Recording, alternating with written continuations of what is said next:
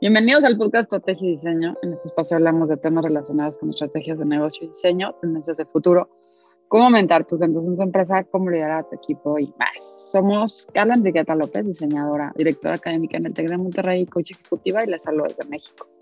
Y Antonio Fernández Olombrada, diseñador industrial, profesor universitario y CEO en el estudio Glass Design desde Madrid, España.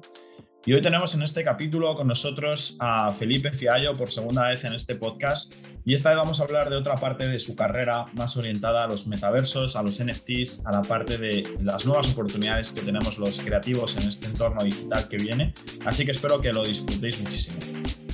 Bienvenidos a un episodio más de este podcast de estrategia y diseño. Estamos aquí ya 2022, un año más con todos vosotros. Y hoy tenemos un invitado muy especial por segunda vez en este podcast, que es Felipe Fiallo. Felipe, que es de origen de Ecuador, pero que ahora mismo nos está escuchando y viendo desde, desde Italia, desde Florencia. Eh, Felipe, para quien no le conozca todavía, que también os recomendaros que veáis el otro episodio que grabamos hace ya bastantes, porque fue de los primeros de la temporada, os recomendamos también eh, que sigáis ese episodio porque este va a ser justo una continuación de toda su etapa creativa. Felipe os comento que eres diseñador de accesorios de lujo, se considera también emprendedor, es una persona súper innovadora que nos va a hablar de todo el futuro también de la industria de la moda, trabaja para empresas relacionadas del sector de moda como Ferragamo en Italia y vamos a hablar de temas eh, que son bastante novedosos en mi opinión, como son los metaversos, los NFTs y los nuevos proyectos que vamos a ver en los próximos años en la industria de la moda. Así que Felipe, bienvenido otra vez más a este podcast y es un placer tenerte por aquí. Muchas gracias. Bienvenido. Carla, qué placer es el mío compartir con ustedes. Eh, después creo que un año y medio que, nació el proyecto podcast eh, de ustedes y me parece que es una plataforma que ha adquirido muchísima riqueza y muchísima fuerza y para mí fue un honor eh, haber sido ya invitado por ustedes y nuevamente tener esta oportunidad de compartir eh, en innovación y diseño un poco de, de, de, lo que vengo haciendo y de lo que ha sido mi trayectoria y hacia dónde, hacia dónde vamos, hacia dónde veo ese, ese futuro eh, próximo o futuro en que ya estamos, que estamos accediendo a él. Genial, Felipe. un pues año que... y medio el primero, el primero fue. Sí, sí, eso es que os dejamos también por ahí, luego os dejaremos en la descripción el otro episodio para que podáis escucharos tanto este como el otro episodio de Felipe y ahí completáis ya toda la historia. Y yo te diría, Felipe, para, para empezar también, para la gente que no te conozca, no sé si te puedes brevemente presentar, porque has tenido un montón de etapas, nombrarlas simplemente por encima y luego ya entramos un poco más en detalle en estos últimos años, eh, sobre todo yo creo que en tu etapa en Italia, donde estás ahora con un montón de proyectos abiertos. Claro que sí. Bueno, yo por formación soy diseñador industrial, eh, realicé mi maestría y especialidad en accesorios de lujo y eh, hace dos años me especialicé en el MIT en Sustainability y Nuevas Tecnologías y a partir de ello eh, desarrollé un proyecto de innovación en sneakers y eh, con este proyecto logré ganar una de las menciones más importantes de diseño a nivel global, que es el, el Premio Salvatore Ferragamo. con este proyecto me mudé a Italia y he empezado eh, o, me especializado en la industria de accesorios de lujo. Previo a esto, tuve la oportunidad de diseñar el tren crucero del Ecuador eh, a través de Reino, que es un estudio que lo formé hace 10, hace 12 años con mi hermano, y este estudio se especializó eh, como un laboratorio creativo de desarrollo de emprendimiento, startups y crecimiento de franquicias comerciales a través del diseño de producto y la arquitectura.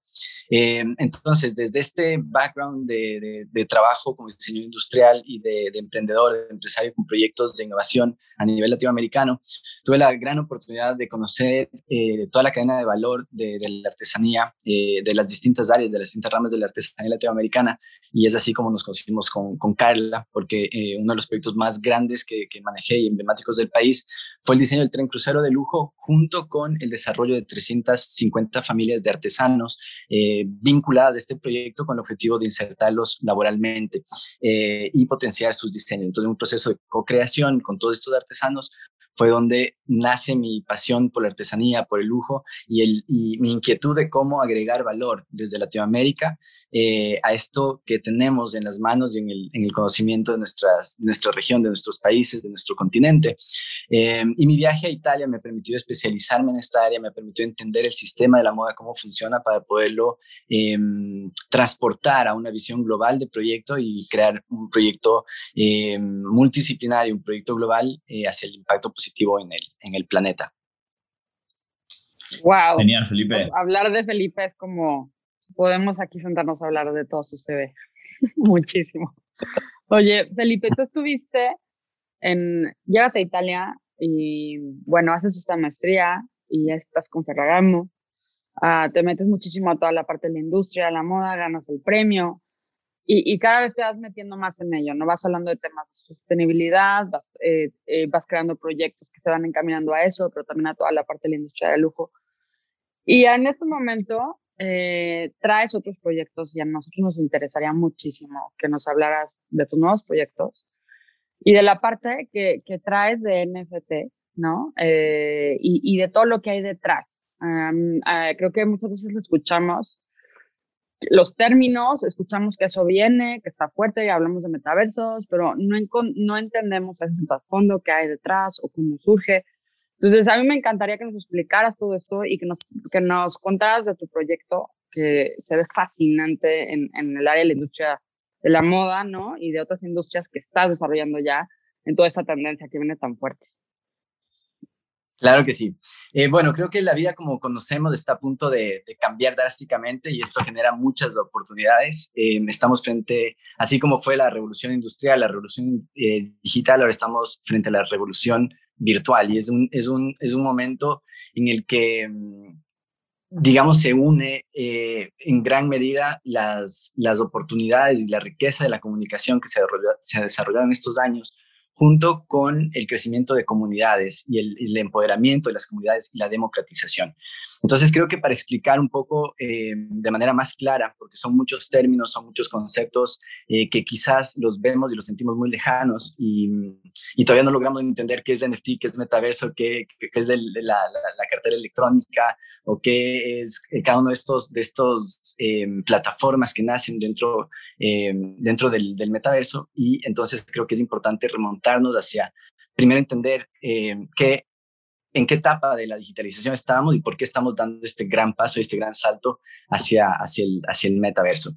Em, como concepto de partida creo que es importante entender eh, y remontarnos al, a la década de los 90, cuando el sistema de comunicación cambiaba de, de pasar a informarnos, o sea, de informarnos a través de diarios, revistas, televisión eh, y newspaper, que en ese entonces eran los únicos medios de cómo nosotros nos informábamos y cómo, cómo llegaba la información a nosotros.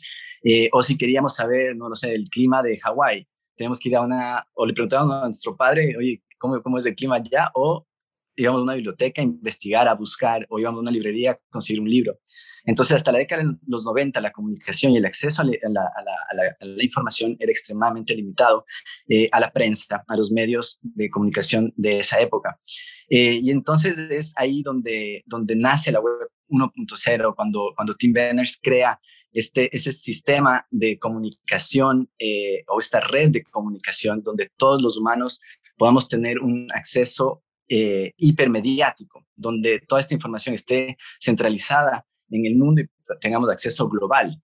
Y entonces así pasa de haber esta, esta información, eh, digamos, limitada que teníamos eh, a, los, a estos medios a tener una información completamente abierta y una información global, de que cuando queríamos información de cualquier parte del mundo nos enterábamos en un segundo y empezamos a, cambiar la forma de, educarnos, de comunicarnos, de interactuar. Y entonces con este gran cambio digital, eh, con la industria 1.0, o sea, con la, con la web 1.0 pasa, eh, digamos, el, el, ser humano a, a entender esta, esta nueva vía de acceso a la información, pero también nuestra capacidad intelectual, nuestra capacidad de acceder, nuestra capacidad de ejecutar eh, cambia enormemente. Pero de todas maneras, en ese, en ese entonces era un one way, information, era como teníamos solamente eh, la información de mm, estática en la web, donde nosotros podíamos acceder a esta información, podíamos informarnos y podemos descargar esta información y la teníamos. Sin embargo, eh, cuando, cuando esta información estática pasa a la web 2.0 en el 2004 con, con, con el crecimiento de Facebook o de MySpace, donde nosotros pasamos de ser eh, sujetos pasivos o de tener una web pasiva estable eh, o estática a tener una web activa. Y entonces cuando la web activa, nosotros empezamos a ser creadores de contenido. Con la web 2.0, que es donde estamos viviendo ahora, es, una, es un espacio en el que ya no solamente eh, es read-only web como era en, en la web 1, la web 2 es read and write. Entonces nosotros eh, tenemos acceso a escribir, a crear contenido, a crear nuestros perfiles, a subir nuestros perfiles, a comunicarnos, a subir nuestra foto, subir qué música nos gusta, cuáles son nuestros hobbies, qué hacemos.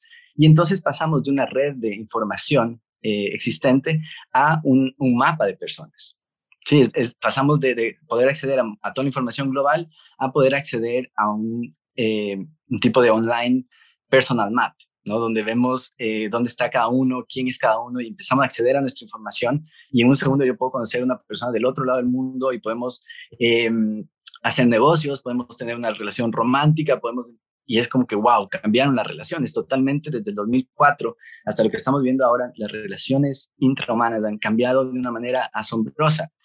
Y entonces, ¿qué sucede? Que toda esta información que estábamos nosotros subiendo y como generadores de contenido los subimos a la web, a la vez de esta información que generamos, dónde vivo, qué hago, qué me gusta, qué no me gusta, a qué me dedico, qué, cuáles son mis gustos, y entonces toda esta información que se centraliza en la web o que se centraliza en distintas plataformas eh, sociales como Instagram, Facebook, Amazon, o sea, todas las plataformas que empiezan, eh, LinkedIn, empiezan a adquirir esta información, son quienes empiezan a generar riqueza a partir de esa información, de esta mega información que se genera, porque si bien nos, nos han dado la posibilidad de comunicarnos y de acceder a otra información, también se ha generado un negocio paralelo a esto con nuestra información con nuestro conocimiento, con nuestras necesidades, con y toda esta data se convierte en una mega industria de venta de, la, Big Data.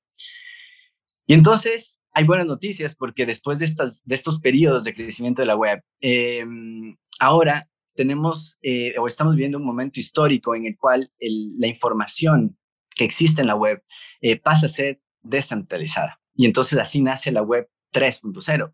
La web 3 es cuando eh, Em, empezamos a trabajar eh, en, la descentralización de esta, de esta información, en la descentralización eh, de, la información eh, que existía en la web y nosotros podemos empezar a tener comunicación directa, persona a persona y empezamos a sacar los elementos que estaban en el medio y que eran quienes generaban la riqueza a partir de, este, de, este, de estos contactos o a partir de estas relaciones o estas interrelaciones. Y entonces cuando la información se democratiza con la web 3.0, entra todo este nuevo mundo de realidad virtual, realidad aumentada, eh, industria 4.0 eh, y, y todo el metaverso, eh, las criptomonedas y, todo lo que estamos viendo a través de, este, de esta revolución digital, eh, virtual eh, y el mundo de las NFTs. Entonces, una vez que entendemos el, concepto de la web 3.0, hay un cambio de modelo de consumidor a un modelo de creador de contenido. Pasamos de, de ser aquellos que consumíamos a ser nosotros quienes podemos crear y entonces cuando creamos relaciones, creamos, em, por ejemplo, les pongo un ejemplo, ahora, ahora estamos con Carla en México, eh, Antonio en España y nosotros tenemos que hacer una transacción. Estamos haciendo un proyecto, necesitamos transferirnos dinero. Para transferirle dinero a Carla en México yo necesito una banca. Y esa banca que transfiero mi dinero, pues se centraliza, ellos ganan una comisión y ese dinero que le llega a Carla llega menos de la cantidad que yo deposité porque en la transacción esta banca gana su parte. Lo que yo quiero es hacer llegar el dinero directamente a Carla quiero hacer llegar ese dinero a Carla y entonces, pues ahí es donde nace este concepto de, de, del, de, las nuevas relaciones o de la nueva economía, de las nuevas finanzas. En el caso del Bitcoin, donde yo puedo enviarle directamente el dinero a Carla sin la necesidad de este banco, sin la necesidad eh, de, este, de esta central que estaba en el medio de nosotros y descentralizamos el envío de este dinero hacia, hacia México. Entonces así nace el Bitcoin y con el Bitcoin pues nace, o sea, bueno, toda la industria de las criptomonedas que son cientos de, de, miles de monedas, que más de 10 mil monedas que existen ya eh, en el mercado, eh, que nace el concepto de, la cripto o, o, del dinero eh, virtual, que hace 10 años o hace 15 años hablar de esto era una locura, pero que ahora vemos que es una realidad reflejada en, la, en muchas industrias y que muchos eh, empresarios, muchos emprendedores empiezan, empezamos a informarnos, empezamos a entender de que esto ya es una realidad y que el crecimiento exponencial que tenemos es porque logramos democratizar las finanzas y es que porque logramos sacar aquel, aquello que estaba en el medio de nosotros y que nos permitía hacer negocios directamente y que eran quienes eh, centralizaban las ganancias y centralizaban la información y ganaban netamente ellos. Entonces la web Tres es este acceso a la democratización y el acceso al metaverso o, este, este universo sin límite, porque meta del, griego meta eh, es el, el, sin límite, ¿no? El tener un universo sin límite. Y entonces entramos en un universo sin límite cuando hablamos del metaverso, que eh, el metaverso son pequeñas comunidades o grandes comunidades que finalmente están interconectadas, están em, directamente relacionadas unas con otras y en el que existe una, eh, una propia moneda, que existe un propio lenguaje, que existe sus códigos y que finalmente todos estos códigos se centran en la experiencia del usuario, se centran en que tú seas parte de mi comunidad y esa comunidad que es de este planeta en el metaverso, pues genera ganancias y beneficios em, que pueden ser desde el acceso a un concierto, que puede ser el, conocer a tu artista favorito, que puede ser el tener una cena con, con, con, el diseñador que tú, que tú sigues, que tú buscas, que eran temas que antes no los podías tener, pero eh, entonces es ahí donde pasamos, digamos, de la web 3 a entender el concepto del metaverso. Y qué pasa con, el metaverso, dónde estamos nosotros, cómo podemos operar en este, este nuevo universo. Entonces también está la inquietud de que no, es que a mí no me gustaría, es que imagínate ya lo que estamos llegando, ¿no? Estamos llegando a un mundo virtual y estamos llegando a algo completamente lejano, estamos despersonalizándonos de las relaciones. Y más, más allá de eso, de, la de la despersonalización de las relaciones, lo que busca el metaverso es crear un universo paralelo en el cual nuestras relaciones sean más intensas, en el cual nuestras relaciones sean mejores a nivel financiero, a nivel económico, a nivel de conocimiento. Y entonces ya no solamente intercambiamos contenido estático, como hablábamos en la web.1, sino hablamos de un contenido dinámico y de relaciones dinámicas. Hablamos de relación uno a uno, donde nosotros conectamos eh, directamente con nuestro artista, donde nosotros conectamos directamente con la marca de zapatos que quiero producir, cuando nosotros eh, conectamos directamente con, la, con el artista, el cantante, que antes yo no podía tener acceso a él.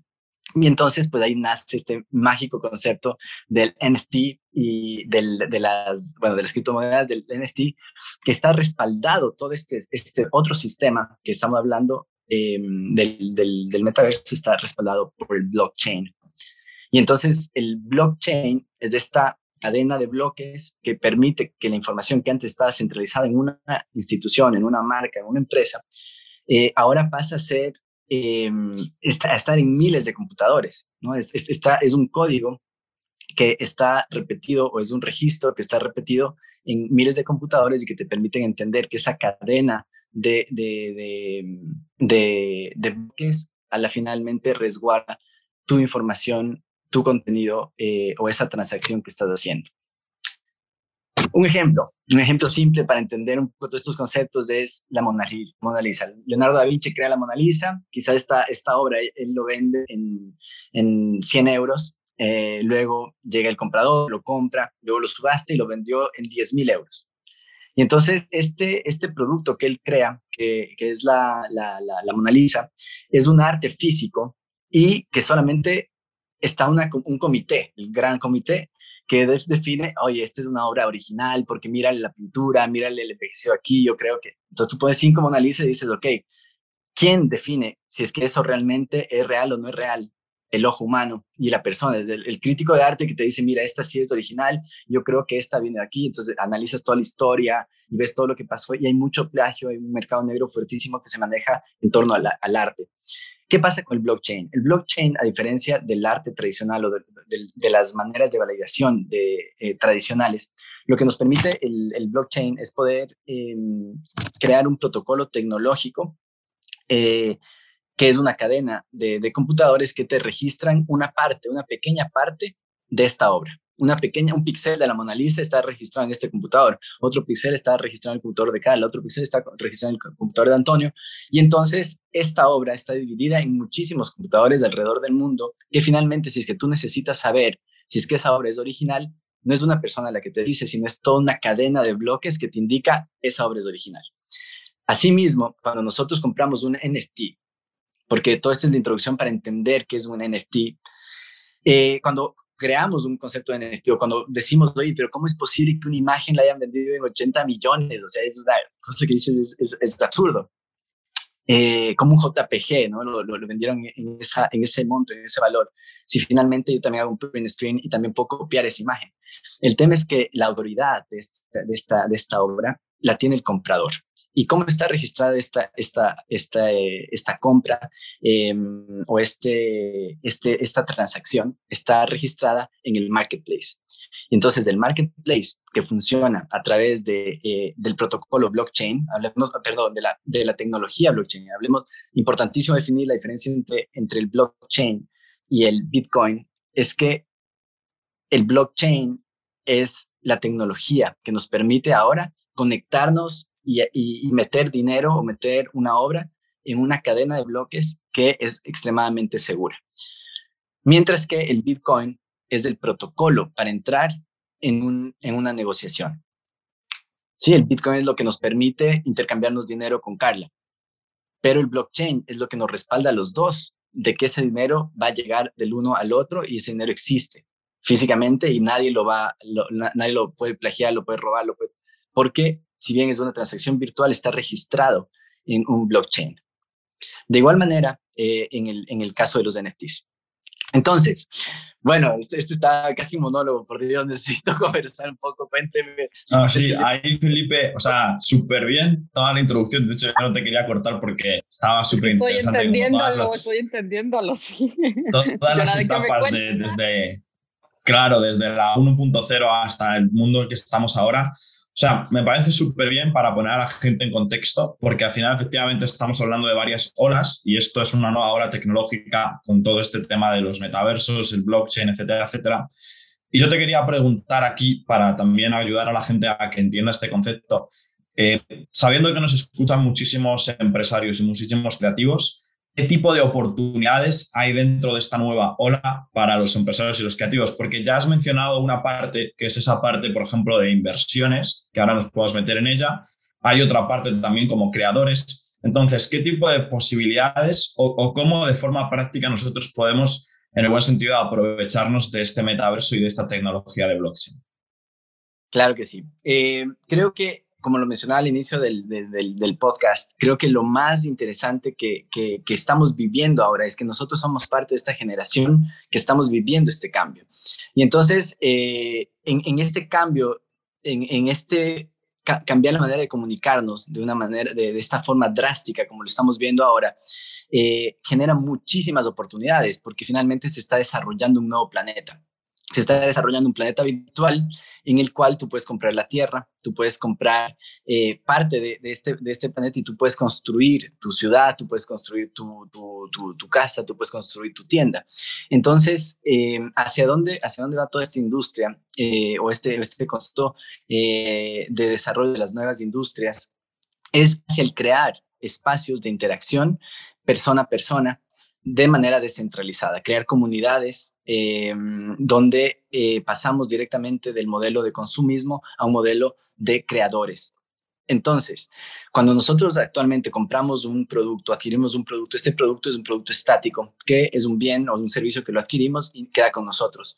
Cuando nosotros pasamos de esta nueva economía, cuando nosotros pasamos a, las NFTs, por ejemplo, eh, lo que hacemos es comprar un bien que si bien por un lado es algo súper cool, que nos da el estilo que estamos buscando, que es el producto que estábamos buscando, eh, que nos da un estatus, que nos da un nivel en el espectro social, al nivel económico, este elemento que estamos comprando tiene un valor comercial.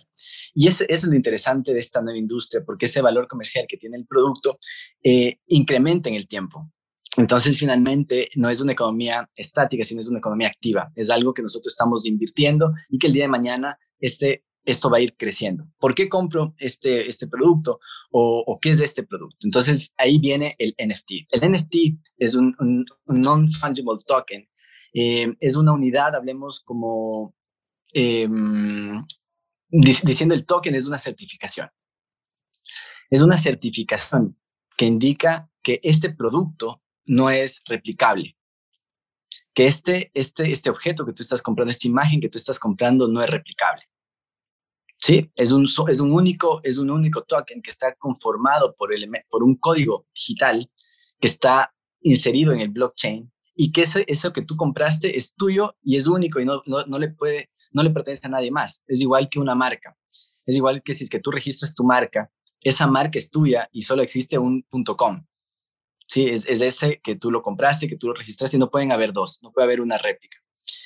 El NFT, eh, en, lo que consiste el NFT, justamente es esta, unidad, este certificado eh, que te permite hacer transacciones. ¿no? La, el blockchain te permite hacer la transacción, el NFT es de aquello que tú estás transando o aquello que tú estás intercambiando, es este bien. ¿Qué puede ser una imagen? ¿Qué puede ser un concepto? ¿Qué puede ser eh, una... Es increíble, o sea, lo que estamos viviendo ahora, es de cuenta que em, tú puedes registrar una obra teatral y lo puedes vender en NFTs. Tú, eh, tienes tu artista favorito, tú tienes tu obra em, favorita, eh, digamos, de ópera. Entonces, esta ópera, esta canción, se la vende en NFTs porque esto se replica a todas las empresas eh, a todas las industrias creativas, no solamente a diseñadores, a artistas, sino se lo puede replicar en la medicina, en la salud, en la, en la arquitectura, en la ingeniería, en, en todas las áreas podemos entender cómo nosotros podemos inserirnos o adentrarnos en este nuevo, en este nuevo universo em, de intercambios ¿no? y de relaciones directas y de comunidades. Entonces, ¿qué pasa? Que nosotros compramos una parte de un concierto, compramos el, el, el NFT de este eh, artista o de esta ópera. Y entonces ya no es que tú, el NFT te permite primero acceder a la ópera. Si tú no, comprabas este NFT, tú no eres parte de esta ópera.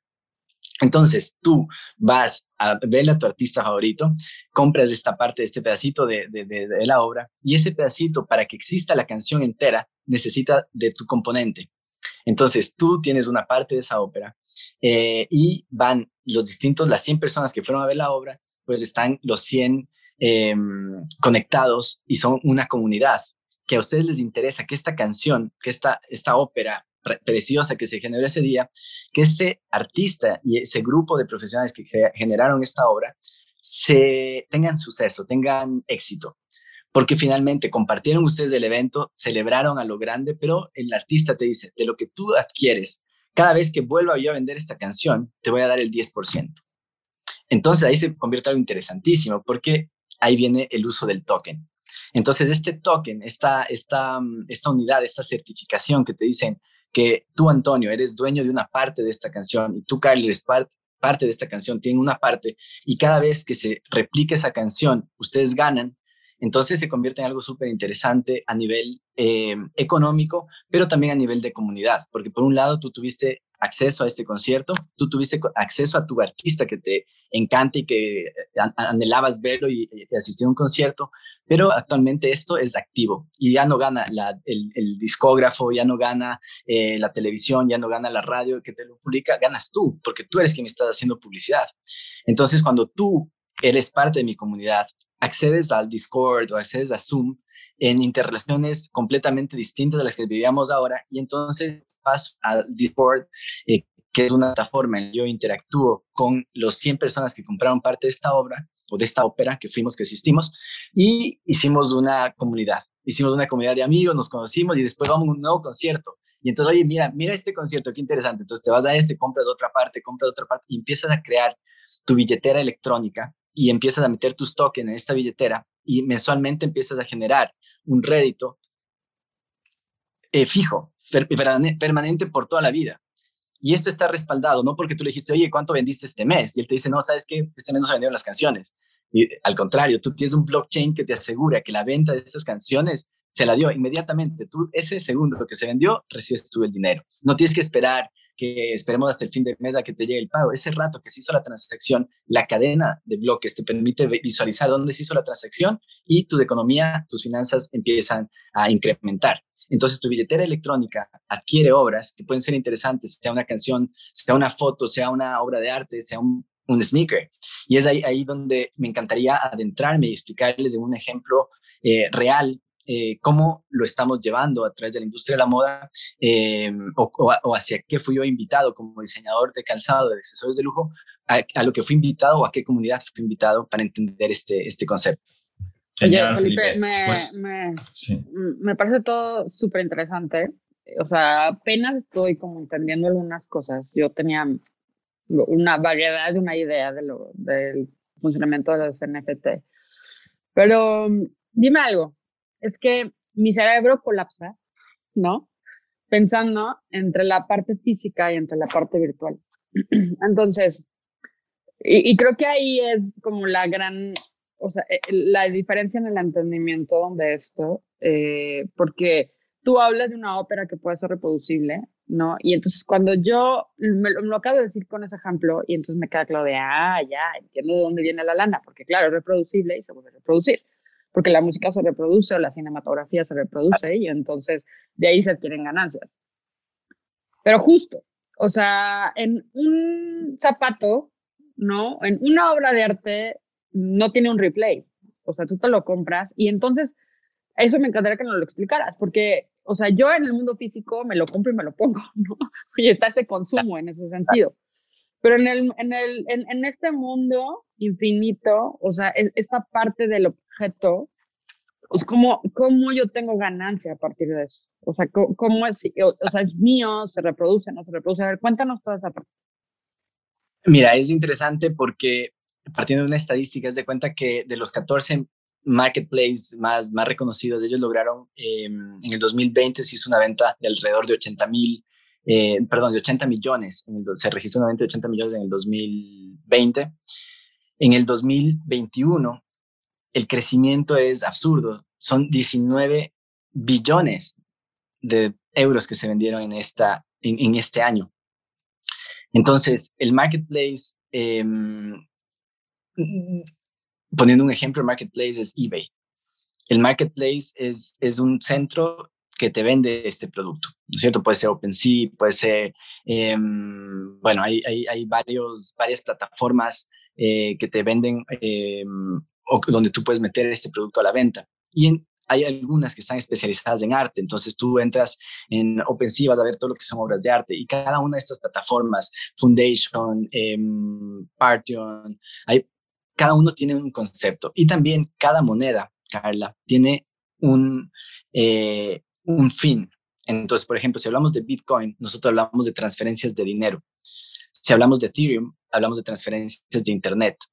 Entonces, el, el modelo que respalda todo este intercambio eh, de objetos, de obras, de, de, conceptos, de ideas, hablemos que es el mismo, pero cada uno tiene una una especialidad, una cadena eh, eh, o, una plataforma de ventas, al igual que todos los productos. Desde cuenta, si tú quieres entrar a un marketplace de moda, si tú quieres entrar a un marketplace eh, inmobiliario o, cualquiera de estas que sean las industrias.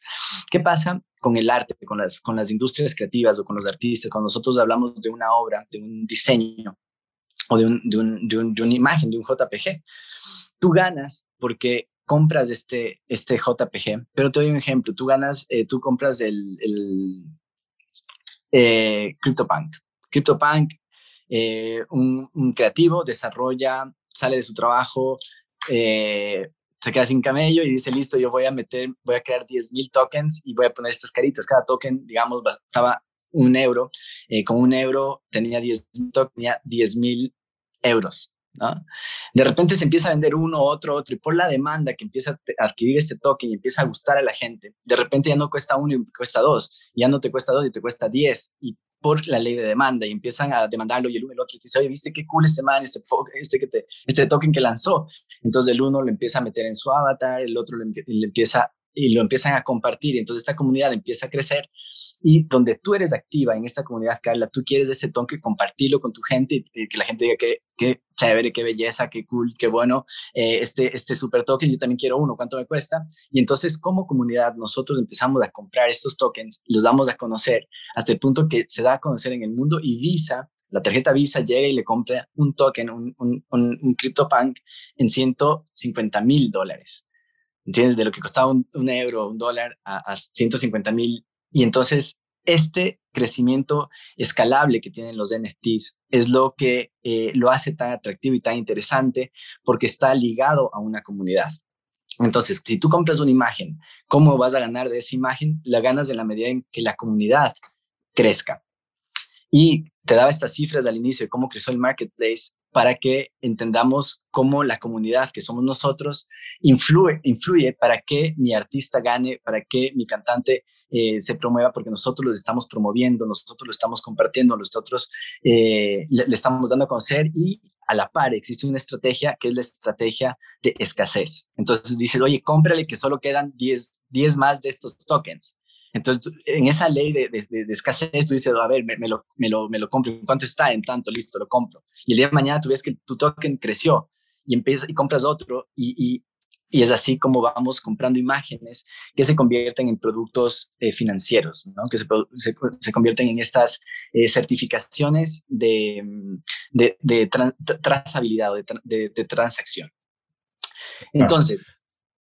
Hay simplemente un apunte, Felipe. Eh, yo tampoco soy aquí ningún experto, pero sí que es verdad pues, que tengo mis criptomonedas y que más o menos conozco también un poco el mercado. Para ayudar a la gente a entender todo este concepto, yo creo que es interesante, Felipe, a ver qué opinas tú, que lo comparemos como un poco el futuro de las inversiones. Es decir, las primeras inversiones era simplemente comprar una obra de arte y esa obra de arte dentro de 300 años va a valer el doble, o incluso comprar acciones, o incluso esa parte de crowdfunding, que es al final esto que comentas, por ejemplo, de las canciones de los artistas. Entonces, al final yo lo veo como las, eh, las inversiones en esta parte más digital, eh, que lo más interesante de todo esto es que te permite incluso tener tu propia wallet que puede estar en Internet y no tener la necesidad a lo mejor de tener un garaje con 18 Ferraris que te ocupa también espacio y lo tienes que cuidar, sino que está todo digitalizado, que en un momento dado ese dinero lo puedes volver a sacar a dinero como el que conocemos todos, de euro, dólar, peso, lo que sea, para luego poder vivir también en el mundo más físico. Y, y ahí hay temas súper interesantes, porque por ejemplo el Bitcoin ya lo están eh, todos los inversores o gran parte de los inversores viendo como una reserva de valor, en el sentido de ya no ni siquiera de ganar dinero, sino de no perder por la inflación, que estamos casi en, términos del 6% anual. Entonces, para que la gente lo entienda, ¿no? Que invertir en esto no es simplemente comprar, sino que puede ser eh, que tu dinero no valga cada vez menos o que tu dinero incluso se multiplique, porque es verdad que como estamos al inicio de la ola, ahora te encuentras pues eh, los típicos de por 300 su valor. Sí, sí. Solo como, como apunte o como anotación, sí.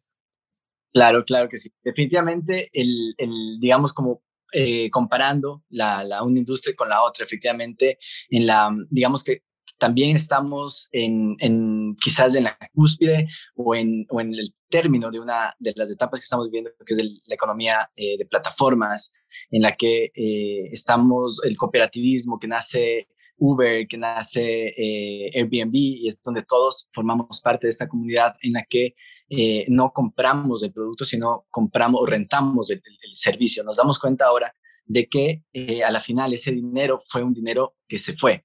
Porque Se fue en las vacaciones, se fue, pero no te quedaste con algo físico para poderlo vender. Y entonces ahora hay un replanteo de las plataformas em, colaborativas, si es que realmente son sostenibles, no son sostenibles, y empiezan a perder la fuerza todas estas plataformas porque finalmente no tienes un rédito económico a largo plazo tienes un rédito de que no te compraste la casa, por supuesto no tuviste que, que comprar eh, o invertir 300 mil euros para comprarte una casa y tener la experiencia en Hawái, pudiste vivir la experiencia en Hawái sin comprarte esa casa, pero el dinero que tú invertiste ahí, a la final es un dinero que no te retorna.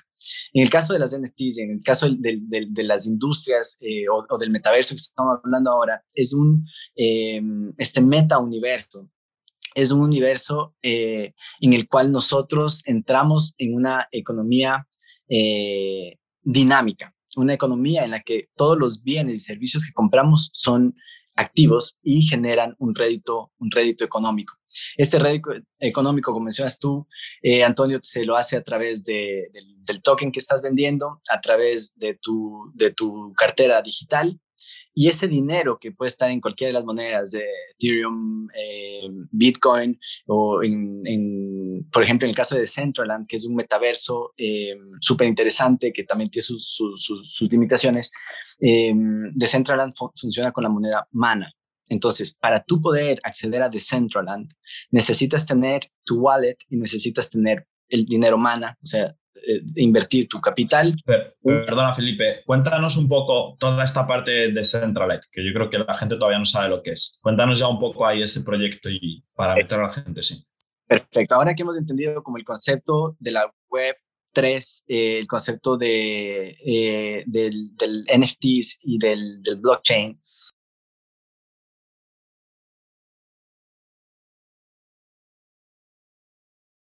remonta a una, una novela donde nació el primer concepto del metaverso, em, que es Snow Crash, em, donde el artista eh, genera ya este primer concepto de, este universo eh, infinito que, en el que vamos a acceder o entrar, ¿no? que es una película de ciencia ficción, una novela de ciencia ficción.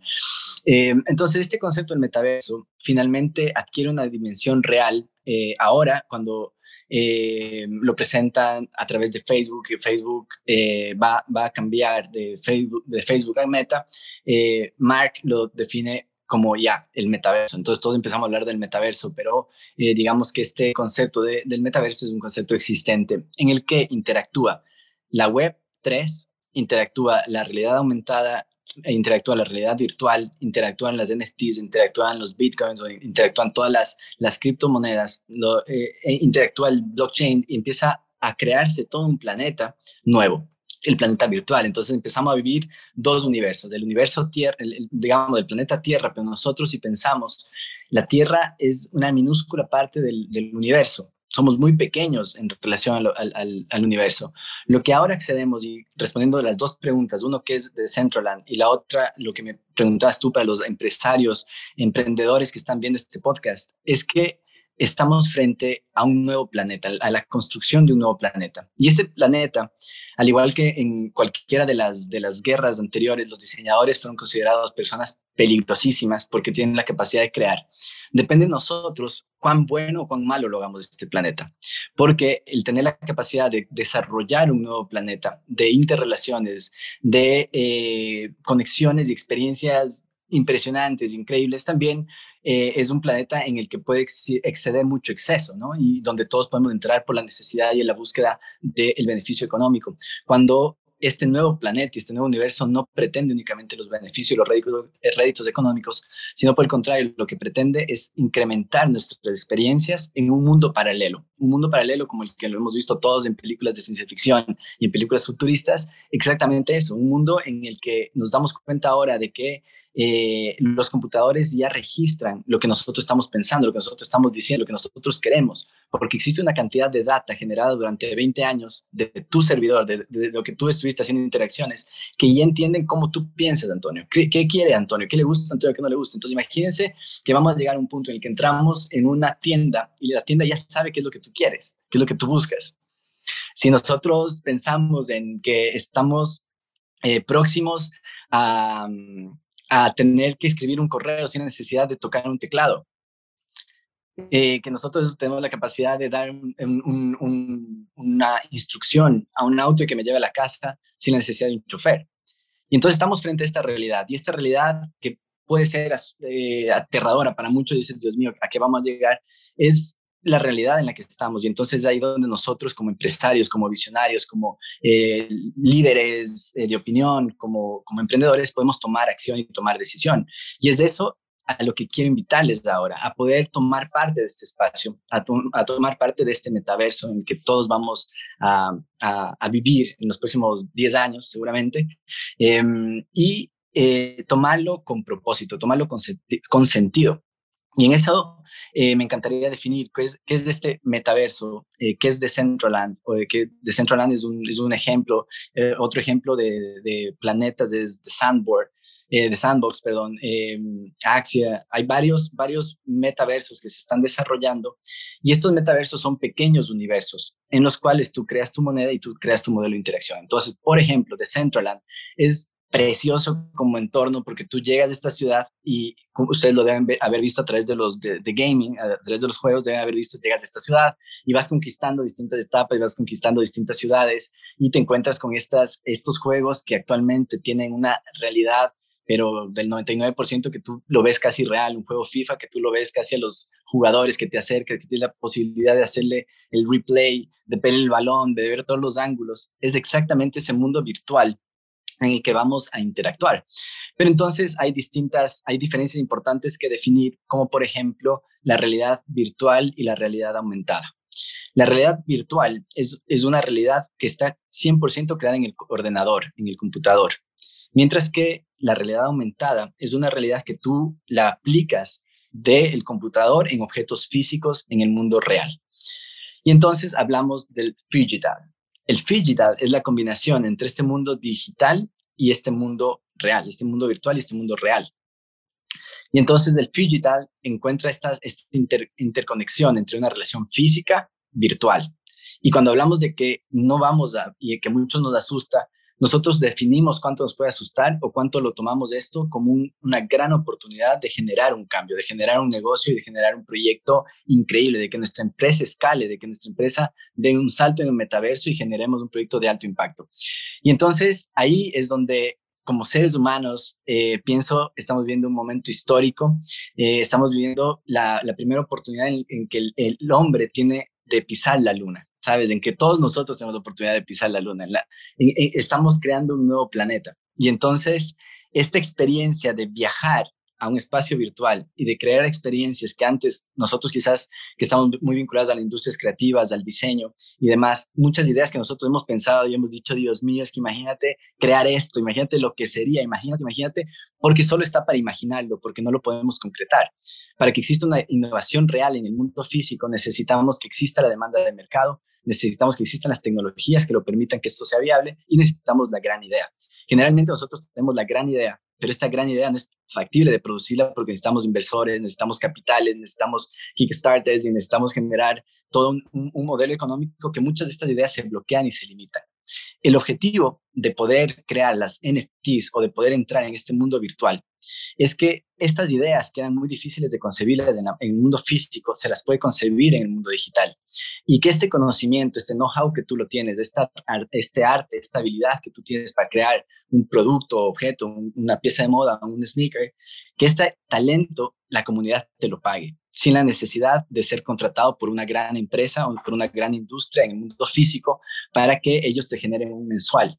Al contrario, tú esto que puedes crear es un arte, lo asientas en un documento, lo asientas en un papel. Ese papel que tú estás creando lo digitalizas y automáticamente tienes un smart contract que tiene un registro de ser inserido en el blockchain. Ese blockchain tiene un valor, ese valor lo metes en, cualquiera de los, de los, de los eh, marketplaces y ese, esa obra ya pasa a ser parte de este universo intangible.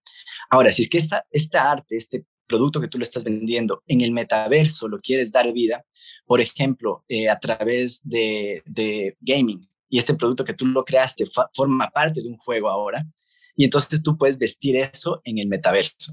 Y hacia dónde vamos a crear eh, avatars de nosotros mismos y este avatar empieza a usar estos productos. Entonces, les pongo un ejemplo.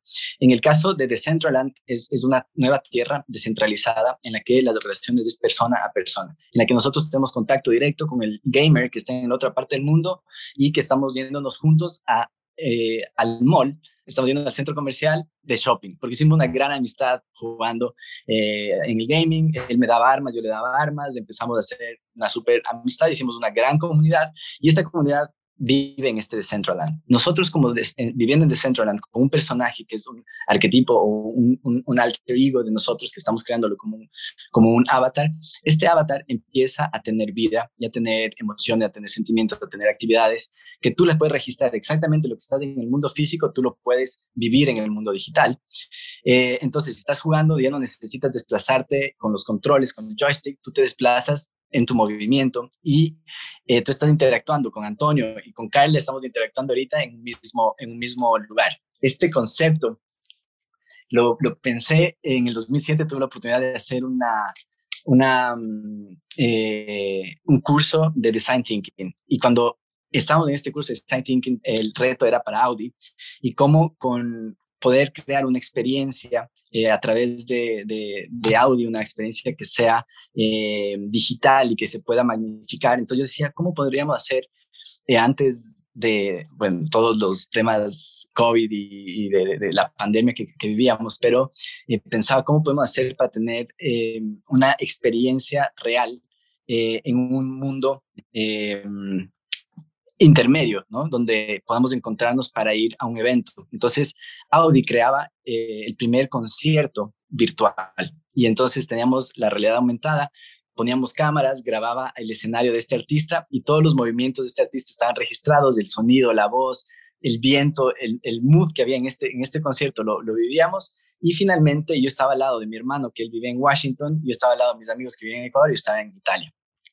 Entonces, esta experiencia real de interacción que sería imposible en lo físico porque cada uno está haciendo sus vidas en cada uno de estos lados, pero que nos encontramos en este mundo virtual que en ese entonces era una idea. Ahora, esta idea o ese concepto de interrelaciones es posible porque finalmente existe el blockchain, porque finalmente existen las, las criptomonedas, porque finalmente existe un modelo descentralizado en el que todas estas ideas que parecían imposibles empiezan a ser posibles en estos mundos y en estos planetas eh, virtuales que estamos creando, que es el metaverso.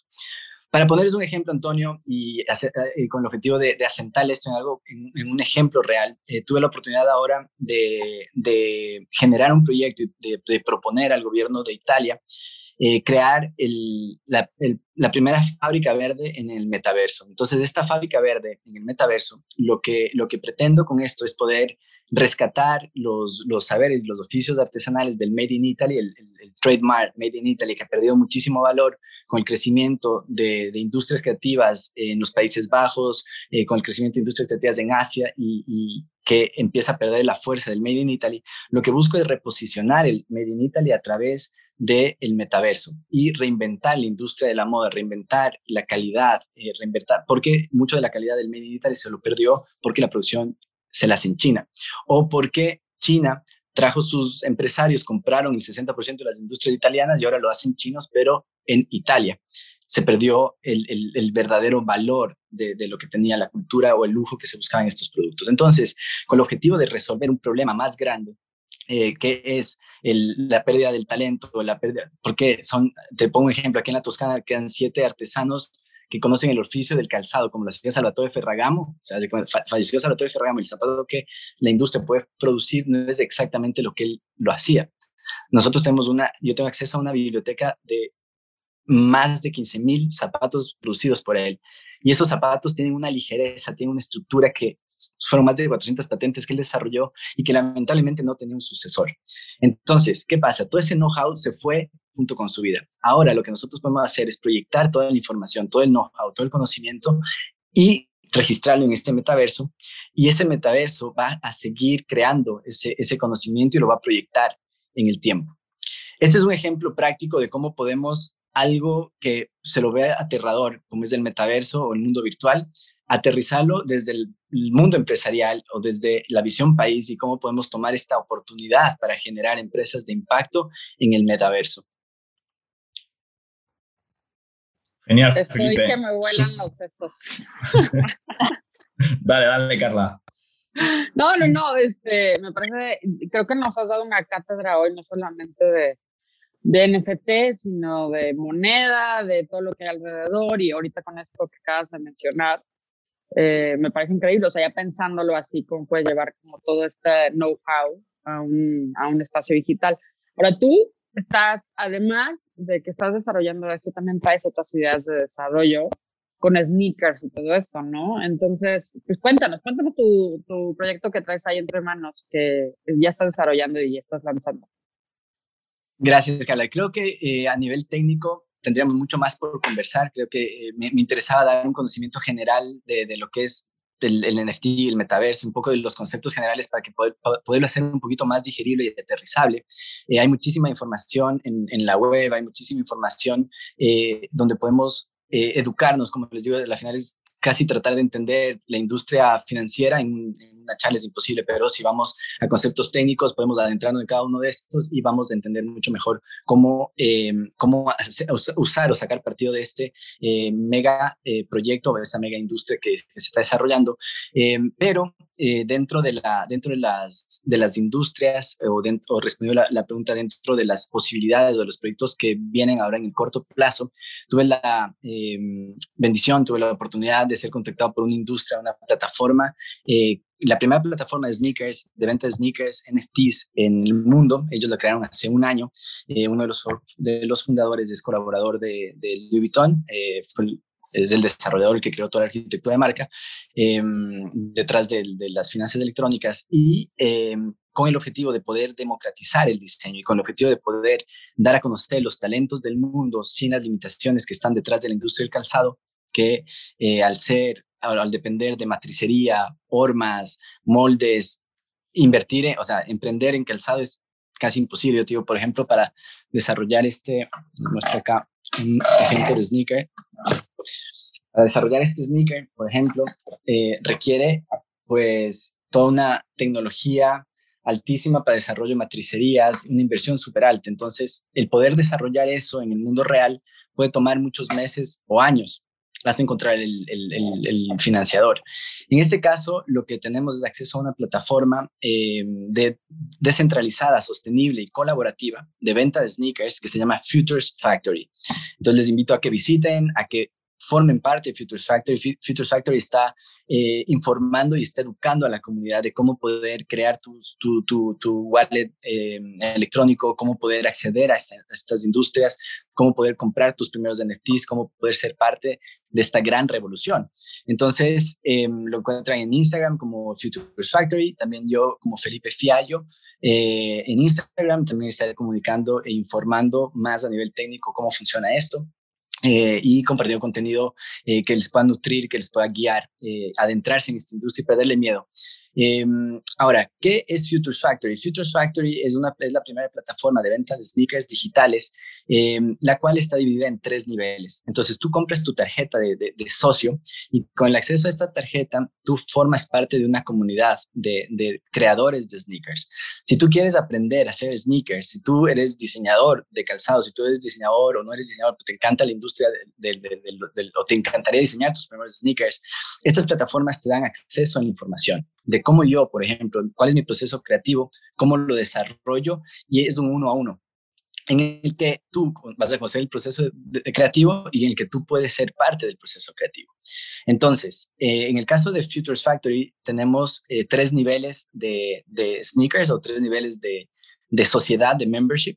El primero, para darles un ejemplo eh, concreto de cómo funciona, de todo lo que hemos venido conversando, el primer, el primer nivel es el rare, el segundo nivel es el super rare y el tercer nivel es el unique. ¿Y en qué consiste esto? Cuando vendo el NFT, yo te vendo un NFT, el rare, son 100 NFTs de este zapato digital. Sí, que tú lo, lo compras y te viene en un solo color. Este zapato digital que tú lo compras actualmente tiene un, valor en, el, en, en criptomonedas y este valor de criptomonedas, ahora que yo soy un diseñador emergente que me he dado a conocer en estos últimos dos años en la industria del calzado, tú crees en mi proyecto, tú compras este producto y el día de mañana, eh, qué sé yo, la Kim Kardashian le encanta el zapato y ella compra el mismo NFT que tú compraste, automáticamente este zapato que tú lo compraste en un valor empieza a adquirir un valor de escala impresionante y empiezas a ganar. A la vez que tú accediste al sneaker y tú lo tienes para jugarlo en el metaverso, porque este, este, este sneaker te lo entrego en formato digital, pero también te lo entrego en realidad aumentada. Entonces tú te lo puedes, lo, te los puedes lucir, te los puedes poner en el mundo real, en el mundo físico, te puedes sacar fotos, las publicas en Instagram, tú estás socialmente activo con este zapato y este zapato existe en el mundo virtual sí existe en el metaverso. Entonces tú estás jugando en este juego, tú te puedes meter estos zapatos y tú puedes lucir tu,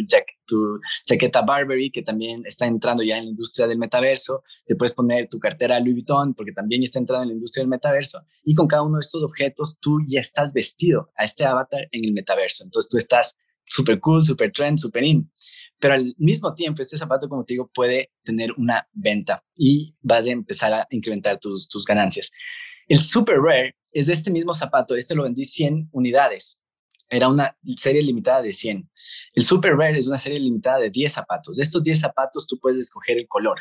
Entonces puedes escoger el color, es un, diseño más evolucionado de este, puedes escoger el, color, es mucho más limitado, tiene un valor más alto de inversión, pero también es un zapato mucho más atractivo a nivel estético y a nivel de eh, skin. ¿El skin qué es? El skin son los incentivos que tiene este producto. Entonces yo te digo, este producto super rare, te lo vendo, eh, vas a tener el zapato físico, vas a tener, el, perdón, vas a tener el zapato virtual, vas a tener el zapato en realidad aumentada y además te voy a invitar a mi, el proceso creativo, vas a tener una hora de diseño conmigo y te va a mostrar cómo diseño los zapatos. Wow. Genial, Felipe. Súper interesante y muy bien explicado. Eh, invito también a los que todavía no estéis escuchando que el capítulo también, por si lo queréis ver con, con imagen, lo tenéis también en YouTube. y ahí podéis ver también esas sneakers que está justo mostrando Felipe en pantalla.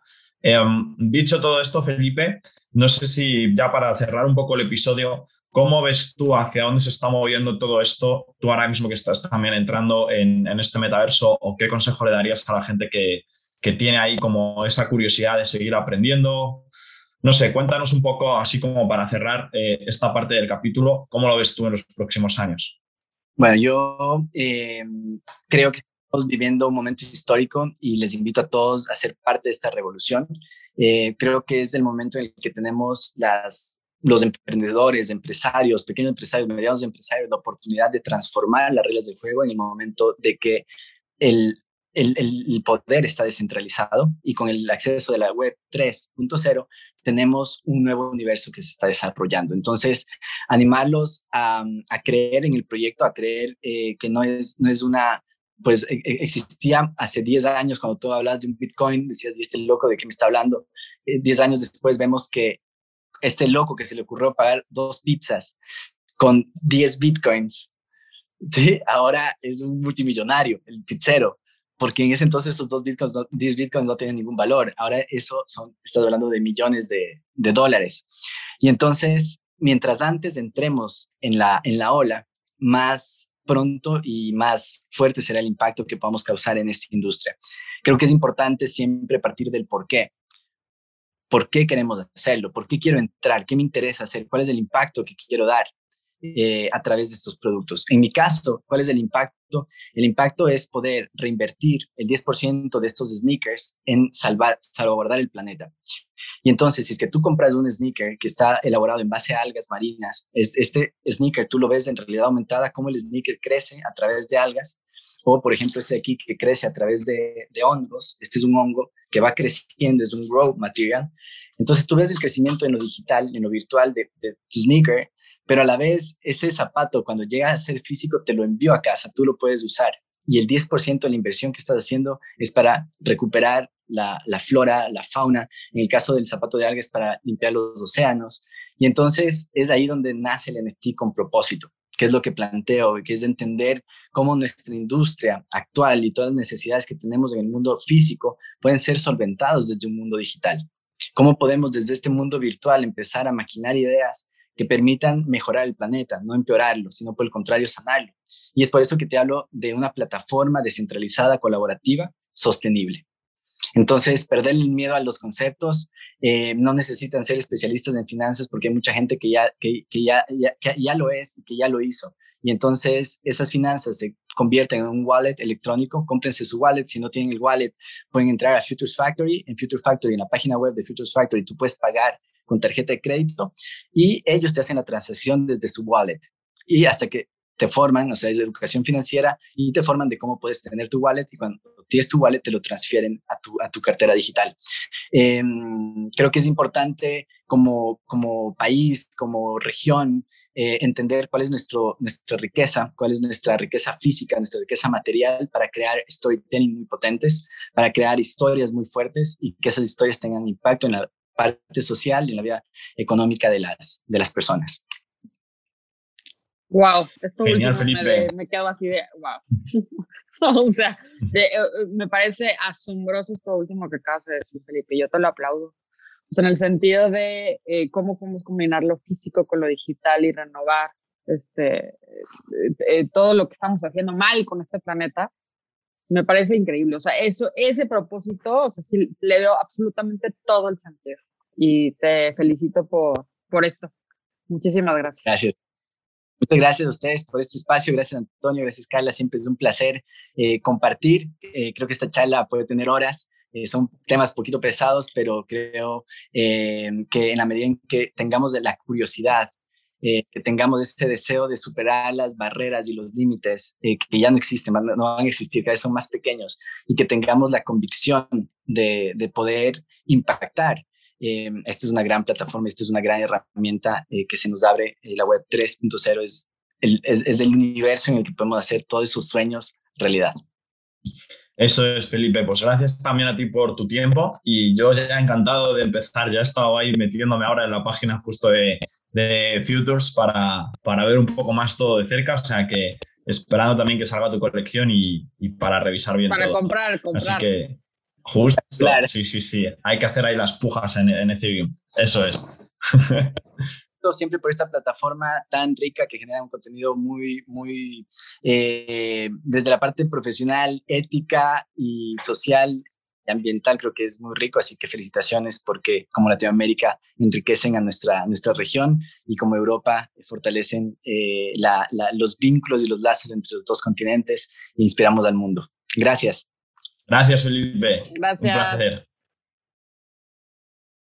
Muchas gracias por haber escuchado este capítulo, espero que te haya gustado y nosotros, tanto Carla como yo, te invitamos a que nos sigas en redes sociales, nos sigas también en Spotify, Apple Podcasts, YouTube, los canales que prefieras. Y si, te, y si realmente te ha aportado valor, nos encantaría que lo compartieses con algún compañero o compañera, que estamos seguros de que a ellos también les gustará.